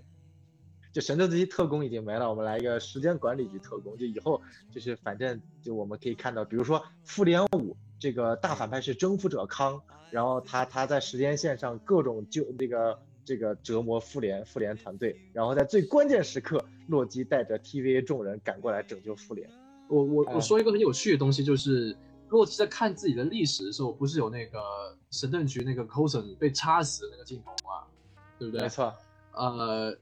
我们都知道在神盾局里面他不是没死嘛，对不对？那最后死了，对吧？呃，我其实真没有看神盾局，应该是呃我记没死啊。呃，忘不管他最后是死了没死，但是至少在复联一里面他是没死的，对吧？啊、复联一他被插的时候他是没死的，对吧？对的，但是但是那个在这个剧集里面，他会把这个镜头用在这个用在这个地方，用在这个刀的这个地方，其实是也有说是表示说被插的人其实都死了，像是他妈妈对不对？还有他自己，还有这个这个这个 Coulson，他们其实都是死了的。其实这有一个很有趣的东西，也是我在做某一期未来的某一期比较硬核的视频里面会提到的，就是其实凯文费奇是不大喜欢。呃，之前啊，是之前在美队三之前，他不是一直在跟那个漫威里面人在做斗争嘛？在设定上其实是有很多呃冲冲突的。其实卡文费奇是不喜欢搞电视剧的，就他不喜欢那个时候的漫威电视部门不归漫威对对对管。对对，卡文费奇他管不了，尽管那个电视剧总是给电影抛出橄榄枝。呃，我记得好像之前跟美国队长联动过，对吧？那个时候好像蛮，蛮雷神也联动过。啊，对对对，但是其实呃凯文费奇是不喜欢这些电视剧设定的，所以我认为其实这里有一个非常有意思一点，就是凯文费奇把这个地方放在这个呃洛基这个回望的这个历史里面，其实也有这个意思在这里。对于凯文费奇来说，那个 Coulson 他就是一个过去人物了，他就是一个当时洛基酿成酿成的一个大祸，酿成了一个大祸，或者是说他促进他促使了复仇者联盟和复仇者联盟合并呃成立的这么一个契机吧。所以这个人物如果他死的话是最合理的，他必须要死，因为他如果他最后没死的话就有点怪怪。至少我认为卡文费奇是这么想的，所以他把这一幕放到这个地方，就告诉你你所造成的这些人的死亡促成了复仇者联盟。哎，这个说得通吗？如果说没死的话，那你不觉得很奇怪吗？如果说你你如果说卡文费奇他承认神盾局这个历史的话，那你完完全全可以继续放啊！你不是要放 c o s n 吗？你继续放下去，你看他死没有？他没死嘛！所以我做这件事情其实并不会影响什么之类的，只是暂时性的影响，把复仇者联盟给聚集起来。但是其实这个我也没有背什么锅，我也没杀人，他他没死，对不对？所以这个其实很有意思，讲一下这个以前这个小历史。我觉得 B A 说的特别对，就是我觉得就这这个镜头就毋庸置疑，我当时看的时候都会心一笑，就是毋庸置疑，百分之一百是凯文费奇直接告诉观众，妈神盾局特工根本没有发生过这部剧，大家这部剧根本不是 M C U 的内容，你只要当寇森死了就行了。哎，对对对，我是这么觉得，因为这样说得通，逻辑上说得通。对对，就是就是，我觉得这这就是凯文·费奇在公报私仇，就是非要告诉观众，就是就是你知道吗？就是洛基才是 MCU 的电视剧，神盾局特工什么之前的什么乱七八糟的东西都不是我要拍的东西，全都是扯淡的东西。对啊，因为凯文·费奇他他正式上位之后，他就把那个把那个电视剧踢掉了，某一个对某一个已经叫异人族，是不是啊？啊，别提了，你知道那个啊，哇，那个异人族实在是太难看。当时异人族不是出了那个第一集拍了个剧集嘛，有将近五十多分钟吧，反正很长很长很长。然后那一集异人族，我是在美国最高规模的电影院看的，还花了我将近二十刀美刀，加起来就是一百五十块钱，就一百五十块钱人民币。我当时还请一个朋友去看，那真太难看了，难怪。所以嘛，所以就是凯文费奇对这个这个电视剧这个地方，当时是非常的。不满意，所以他能踢，他上位就把他踢掉了，然后也包括神盾局这边，就挺有意思，跟大家分享一下。嗯，没错没错，因为之后因为 B A 之前也讲过，他可能会做一期节目。我们知道凯文费奇在整个啊在迪士尼和漫威之间的过程当中，其实是呃就非常明显感觉到他跟这个华纳和 D C 最大的区别就是凯文费奇以一己之力。呃，带着漫威跟迪士尼抗衡，并且成功获得了当时迪士尼 CEO 的认同，整合了整个漫威的，不管是各个部门，成为了大头。我觉得就是这个跌宕起伏的故事非常有意思，到时候我们可以看一下 BA 的这个 B 站节目啊，然然后这个嗯嗯钱嗯打钱啊，好好好好，呃，然后这个我觉得咱咱们洛基的剧情讲的差不多了，我觉得最后其实有几个点我觉得特别有意思啊，就是影片中会有几个跟剧集没有关系的彩蛋啊，就就一些历史情节。我觉得第一个就是毋庸置疑，就是洛基的黑历史，D.B. Cooper 这个劫机历史。哦，我不知道洛基你呃不这个 B.A. 你知不知道这个这个历史典故？嗯，很明显小宋老师是不大关心我，因为我在视频里面也讲，因为我是从小啊，我特别喜欢去新华书店看这些未解之谜，我从来不看那些什么正儿八经学习，我就会看这些东西。当时也有这个，就是这个也是未解之谜，因为这也是未解之谜啊，就是美美国历史上第一个、唯一一个劫机，就到最到最后没有被抓到的。我当时看到这个，说洛基跟他说，你最好看一下这个纸条，因为里面有炸弹，我就知道肯定是 D.B. Cooper，错不了。哦，但是这呃特别有意思，因为这个其实挺有呃，叫大家如果去百度的话查一下就就有这个东西，其实是一个正儿八经的一个真实事件。小宋老师可以补充一下。嗯哼嗯哼，其实就很简单，就是美国发生过一起非常有名的未解之谜，就是一起劫机案。有一个很神秘的人叫 D.B. Cooper，他成功的在空中劫了一个飞机，然后 对跳机了，然后跳机了之后就消失了，再也没有人。就理论上我们知道，就是你那个时候的技术，你就算跳机了，你总共根据你的数这个数据定位，你大概能够估算出来它的一个范畴，然后你地毯式搜索总归能找得到一点踪迹吧。但是当时就是找不到，就是什么踪迹，人的踪迹都是找不到，然后他就消失了。对，所以说这个故事其实是非常有意思。后来后来找找到了钱，钱找到了，但是不是他找到的，是被无意中发现的，一个小孩发现的。哦，嗯，对对对，这个就搞不清楚了。哎，这个其实也很有意思啊，洛基很完美的重现，因为他被带走时候，那钱不都掉下来了吗？对对对对，而且是对啊对啊对啊，这个就是完完全全就是完完美复制嘛。其实那个百科上面说的很清楚，他这就就因为这件事情特别特别简单又特别神秘，而且那个人长得真的很像洛基，就是一副这个非常清秀的脸庞是吗？对对，没有是那个发际线，还有墨镜。哦，嗨。嗨，你说的好。然后，然后这个时候我会去提到一点，就是我不知道这里是不是一个 bug。不，你记不记得曾经在《雷神一》或者《复联一》里面有段台词，还是某些台词的剧情曾经暗示过，还是明示过，洛基是没有来过地球的？哦，我这个我真不记得，怎么说？就是我好像记得，就是因为就在雷神一里面，洛基就是好像我记得雷神一里面洛基是第一次来地球，因为好像有提到过，可能这点我不是特别明确啊，因为我因为说白了，洛基的梦想不就是到 Midgard 来称王称霸吗？有意思，你这个很有意思。如果是这样子的话，那就得吃书了。对啊，其实呃，当然我不清楚他算不算这个在雷神一和复联一里才叫正式登陆，呃，那个时候算是随便玩玩。但是呃，我不知道如果有对，因为我我其实说白了，MCU 我我没有考究的特别明确，我还是喜欢考究 DC 的，但。就是这一点，我可以提出来一点，就是明显的，呃，这个地方是作为一个很有意思的彩蛋和一个历史的致敬放在第一集当中的，但它是否有没有可能跟十年前的某些剧情台词有相冲突的点？我觉得如果有知情的观众，可以在下面评论区做一个回复。嗯，说得好，说得好，这个我会去核实一下。对，然后这是第一点讲 DB Cooper，然后第二点我觉得特别有意思，就是，呃，我不知道 B A 有没有注意到，在整个时间管理局里面有一只猫。啊，看到了，看到了，狸花猫。你觉得这只猫是谁？我不知道，我我不知道，我完全不敢去想那么多。你要说四元兽吗？别吧，一只就够了。不，你猜错了。我觉得它不是四元兽，啊我觉得它就是薛定谔的那只猫。哦，这个很有意思，这个，哎，牛逼的，小宋老师。对吧？这薛定谔的理论不就是这只猫在无意之间在箱内的状态创造了平行宇宙吗？所以就是因为这只猫创造了平行宇宙，被 TVA 带过去监禁了。牛逼！哎，你这可以，这可以。监禁啊，可以说得过去。监禁的半途被人当做宠宠物养，也可以，可以。对啊，就觉得它太可爱了，就当做宠物养了。哎，你这个想法，因为我当时做视频的时候，我基本上是把国内外的那些。比较大的博主，他们做的那些解析我都看过，但是你这个，no，完全没有人提到，只有人只有人说这只猫跟它那个跟它主人那个茶杯上面是同一只猫，没有人说到薛定谔。那你这个真的不错啊！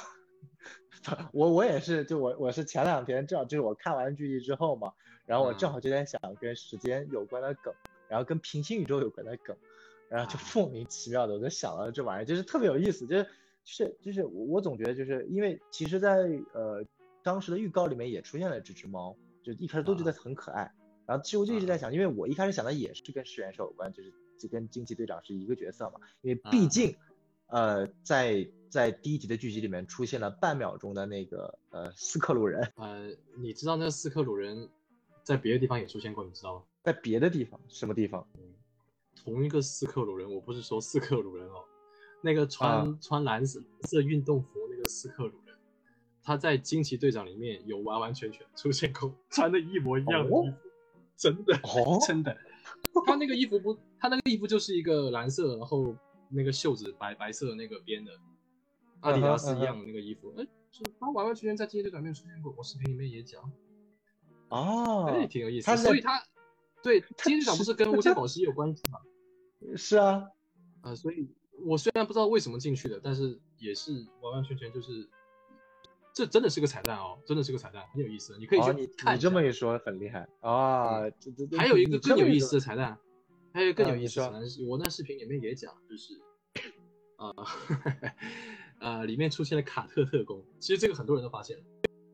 啊，就是在对对对，在洛基他偷了那个莫莫比乌斯的那个那个时间装置的时候，他跳到了一个走廊，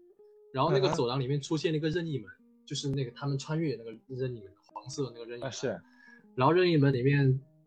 出来两个人，一个是那个出外勤的 TBA 的探员，旁边跟一个女的，那个女的发型和长度，还有她的那个五官，完完全全。我说，如果漫威说的是卡特特工，我绝对不会怀疑他他是那个，因为真的长得一模一样。你去看啊，到时候我发给你。一定就是，哎，你们就是粉丝瞎编，根本没有这种事情啊，这就是粉丝瞎编。呃，就反正就很有很很有意思，但是金金球奖对金球奖那个斯克鲁人绝对是同一个人，这个衣服都一样，那没什么好说。这个那那是彩蛋，对对对对，那是彩蛋。嗯，你主要你这个卡特特工太有毒了，好吧？就是为什么要抓卡特特工啊？我当时就说了嘛，是的那个穿越吗？对呀，你你你史蒂夫你是闭合了，但是你不是影响了人家嘛？你跟人家待起这么长时间，那不是穿那不是创造了一个新的新的卡特特工嘛？对不对？说得过去啊。是啊，你卡特，你你史蒂夫，你跟那个卡特特工你在一起，你可以骗别人说你是一个，呃，你是一个军人，没有人认识你在那个世界，没有人认识你。但是卡特特工不一样，他有他的工作，他是一个没错，官职非常高的一个人呢。如果你突然就变得不同的话，那你这肯定乱套啊，你这个东西。所以抓你那肯定是没没得说了，对不对？肯定就抓你不抓你抓谁呢？史蒂夫是不敢抓了，史蒂夫他他归还宝石他有功，这个设定就说就说不完了。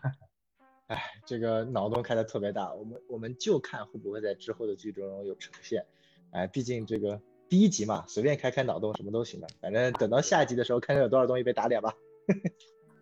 呃，第二集也不会怎么被打脸的，我觉得刚我们今天说这些什么预预测什么之类，估计都会在最最后那几集会。会揭晓，差不多在白幻视出现的那个阶段吧，就能揭晓到底是不是被打脸了。可以可以可以，哎，这个就是幻视对幻视这种莫名其妙的结局，呃，希望我们最后看到的这洛基对洛基。但是说实在话，我还挺期待洛基对洛基，就是两个这个欺诈之神是怎么互相欺诈对方的，有点魔术那种性质是吧？洛基不是喜欢玩魔术，他那些魔法，对对，变变可有可无的两个洛基对。对战，哎，我希望这个剧情里面多加点智力对决，好吧？因为这个 说真的，虽然我不是洛基粉，但是我觉得洛基被你们这些人给黑的太惨了。我说你们这些人是指剧情里面人，你又是被浩克摔，呃，又是被复联嘲讽，又被你这个莫比乌斯说你只是一个小猫咪什么什么之类，虽然很可爱，但还被觉得还被那个黑人大姐用十六分之一的速度打成那副狗样子。啊，对对对，就是有一点丑角嘛，是不是？我希望他能够颠覆这个丑角，因为你在第一集已经把他的这个丑角升华到最高了，就不要再这么做了。嗯，没错。哎，这里还最后提个小彩蛋，你有没有发现那个那个打洛基的黑人大妈那个硬硬硬汉角色特别的眼熟？谁呀？我不不知道你说的是，我知道你说那个大妈，但我不知道你想要说什么。就你这还扎斯林呢？哎，你被开除粉级了，我跟你说，他不就是 B，他不就是 BVS 里面那个诬陷超人的那个黑人法庭的那个？Holy shit！是真的是他吗？是他，我都查过了，就是同一个人。对不起，对不起，对不起啊！我被开除，主要是扮相太太就是差太远了。那个里面是一副弱小无助的这个这个呃女村村村民，这个里面突然变成了一个。本来这个这个，哎哇！你这么一说，我突然又觉得好惭愧啊！我居然没发现这个东西。我一直觉得他是有点眼熟，但是我觉得应该在什么别地方看过，但是我并没有深入去想。好，那我觉得其实今天我们对于洛基第一集的整个解析都已经聊得差不多了吧？然后我觉得咱们可以进入今天的最后一个话题，就是我觉得主要想听听 BA 的想法，就是目前 MCU 呃电影还有三部马上就要上了，我们知道这个第一部不能说导演名字的《永活族》。和第二部不能说主演名字的和反派名字的上汽，以及第三部这个这个黑寡妇，啊，然后迪士尼家的剧目前也已经更到洛基的第三部了。那你对于整个第四阶段的漫威电影宇宙有什么样的一个看法？呃，说实话，这个话虽然我不是很敢在视频里面说，但是我还是。在这里说一下，就是我觉得个人来说不是很感兴趣，啊，不是很感兴趣，因为我一开始我说了我很喜欢钢铁侠，然后呢，他也是挑起 MCU 的这个最大的一个主心骨。那么到现在，呃，不管你怎么拍，你拍二线角色也好，你拍一线角色，黑寡妇已经死了的也罢，你继续拍黑豹也可以，你继续拍奇异博士也行。呃，各种你怎么拍，但是你没有一个比较，嗯，中心点。虽然我认为中心点只能有一个，那就是蜘蛛侠。就目前来说，必须也只能是这一个角色，好吧？因为蜘蛛侠他有他的蜘蛛宇宙，对不对？你有可能跟那个索尼那边去就说吧，会不会三代蜘蛛侠同框？对，没错，他有这个可能性，而且他的人气非常高，而且他是一个成长中的角色。成长中的角色，他有很大的篇幅去塑造。然后像其他的，像这些国王、呃黑豹，或者是非常老道的至尊法师、奇异博士，呃，这些我认为很难作为主心骨的存在，他们只能作为一个支线的，只只能作为一个分支。然后永恒族可能也人数太多，我说真的，人数越多的剧越难去成为一个向心力的一个东西，因为啊就是这样。比如说《银河护卫队》，你不可能成为主轴嘛，对不对？你哪怕多一个永恒族，说真的，这个永恒族跟这个 TV TVA 都太太大了，他们的背后的设定太大了，就你把你把不住他的脉，对，你要聊永恒族，我也不是漫画粉，你可能漫了解漫画的人会知道这个永恒族它到底有多重要，那我不知道我就不讲。但是就现在来看的话，预告我是我是蛮喜欢的，真的我是蛮喜欢的。但是呃，永恒族不可能成为主心骨，所以只能是。呃，蜘蛛侠，然后我自己自己自己洗一下啊。上汽这个东西啊，我从来不会去避开谈这个问题。我认为这个网络对于我之前做了某期视频的误解非常的大。呃，我在视频里面提到的原话是，我认为它的这个起源是有问题的。但是我提到了一个非常中心的一句话，就是我认为漫威会去规避这个问题的，就是他们会处理好这个问题。但是我这句话被所有人都给。忽略掉了我那个视频，我只是提到了上汽的起源的问题，呃，但是我也说了电影会做一些的规避。事实上，漫威确实也做了，对不对？他把名字改了，对不对？所以呢，就是大家不要老是觉得呃，B A 是什么黑的，还有什么惊奇队长，我评论人家的外表，我从来没有评论过别人的外表。我的视频说的是，说的是人家的声音好听，人家长得也很好看，人家的身材经过锻炼也非常的棒。然后我觉得他的造型问题是因为他的那个服装在腰的这个收审方面做了一个圆筒状的一个处理，非常的看起来很胖。然后他那个九一分的刘海让整个脸呈现了一个三角形。我都是非常理智去分析他的这个呃外表上。B A 是以专业的视角来看它的这个美学的构造啊，不敢说非常专业，但是我并没有那个意思，因为我不可能去发视频去说这种东西。你你用膝盖想都知道，我哪有那么大胆子？还有关于其他的一些呃科普啊，像黑豹这种，或者是后来什么神奇女侠啊，或者是花木兰这些东西，我其实是非常有心的去做这些东西的。包括我下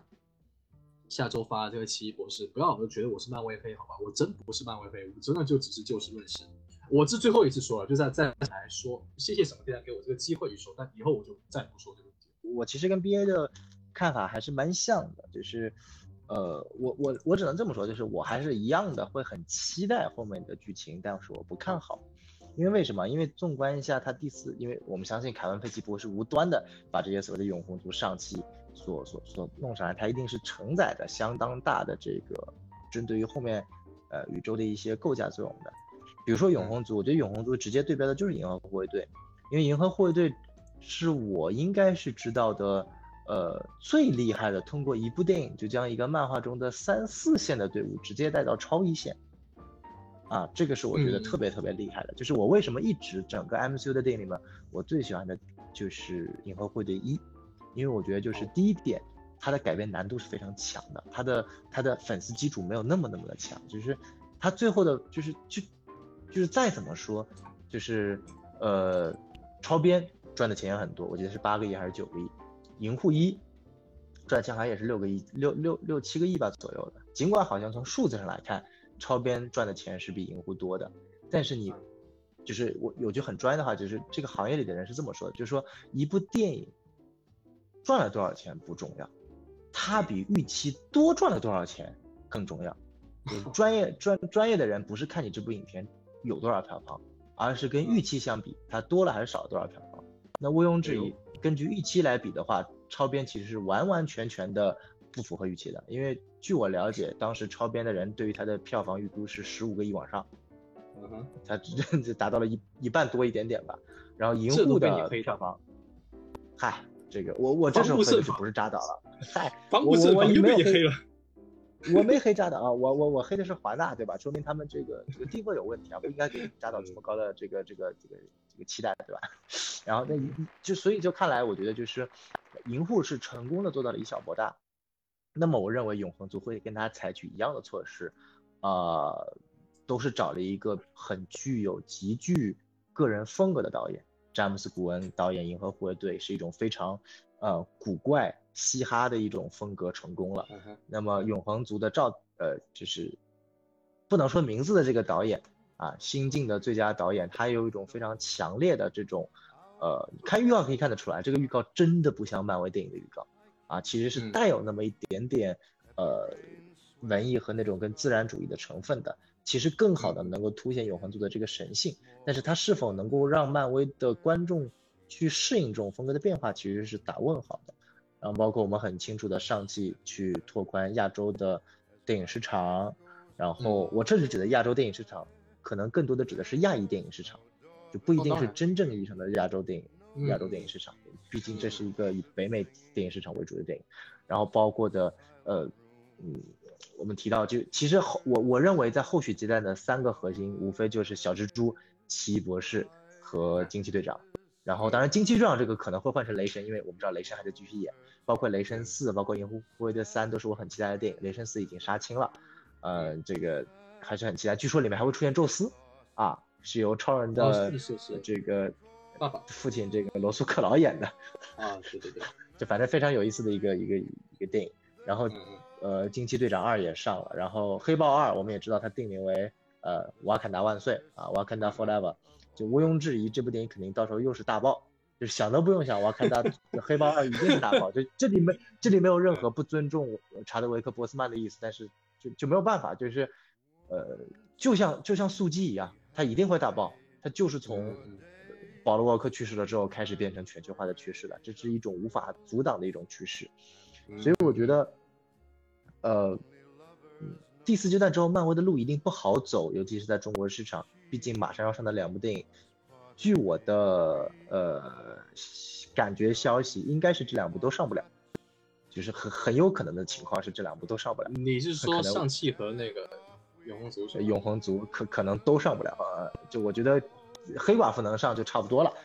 啊、但是我觉得黑寡妇应该是我觉得最不期待的一部电影，因为我觉得当时黑寡妇出其实就是要蹭复联四的一个流量，然后最后讲一下黑寡妇的故事，然后估计结尾再再煽煽情啊，估计内容很很很差，但没有想到疫情这么一波，让他拉了两年，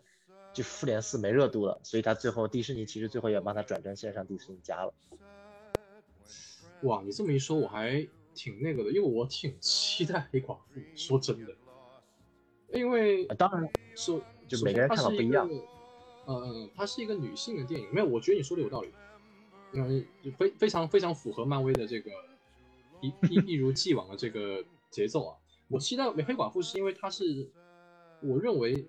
最有可能独立的一个电影，就相对来说独立一点，因为它不需要顾及宇宙嘛，对吧？嗯，它不需要去衔接或者是做像金队长一样那种开胃菜的那种角色嘛，他只要演好他这一部戏，把这部戏拍好就行了。我是挺期待，但是你这么一说，我就觉得有有点可怕。然后确实是哦，那确实是有这么大的可能，作为一个收尾，然后嗯，然后引出一些其他的一些东西。没错，就是，呃，我其实有这个顾虑的最大原因是，最后迪士尼会把它上线到迪士尼家，就是我觉得以迪士尼的宣发实力和这个 IP 的影响度，它除非是烂到极点的一部电影，不然我觉得它不会迪士尼最后让它上线迪士尼家，就或者是要么就是另外一种情况，就是这部电影的结尾太爆了，就是可能黑寡妇的结尾是告诉你黑寡妇没死，不可能，这这个这不可能。呃这这就是纯脑的，肯定不可能了。这个寡姐也不愿意演了。对，就是我的意思就是说，万一什么？我万一我被打脸的话，我会很开心。嗯，不不不不不，我我我如果如果真被我猜中，我会不开心的。我真的不希望他再演了。就你要么二代黑寡妇上都可以啊，就是你啊，就白寡妇啊，别让寡姐再演了。，对对对，也对。所以说，其实针对于整个 MCU 第四阶段的未来，我觉得其实是可以期待，但是不能放太高的希望，因为这条路真的不好走。啊、当然了，相比 DCU 来说还是好走很多的。所以说，今天咱们这个话题就差不多要结束了。我觉得，呃，能够请到 BA，我们来今天好好的讲讲洛基的美剧的第一集，还是非常非常的关键的。因为我们嗯后续它每周更新的时候，我们都可以带大家一起针对于新的剧集进行相当多的解析和分析。因为我觉得就又回到了当年，就是半年前看，呃，旺达幻视的那种感觉，是每一集都能够去大家合理起来猜下一集会出现什么什么的这种情况。因为猎鹰与冬兵实在是太差了，让我没有想要去猜下一集的欲望。啊，牛逼！哎，好，那我们今天的节目就到此结束了。那非常感谢大家的收听啊、希望大家能够去加我们的呃微信，然后有我们的这个微信公众号 S M F M 二零一六啊，大家记住啊，S M F M 二零一六，也可以添加我们的这个机器人，然后会把大家拉到啊我们的粉丝群里面的。然后最后说一句啊，因为上次我们的这个孔老师不远不远万里来到了撕票俱乐部啊，跟撕票俱乐部录一期节目，成功的帮我们的引流了好多好多撕票俱乐部的这个听众来到我们的节目。那这里针对于这些新听众啊，就说一声啊，这应该是你们听到的呃来到什么电台之后听到的第一期节目啊，这个希望你们能够喜欢什么电台，当然了，也希望你们能够多多支持我们。好。那我们最后还是也非常感谢 B A 这次来我们的节目进行一个呃讨论和分享，以及对于他的节目的呃免费宣传。好，那各位再见。哎，大家再见。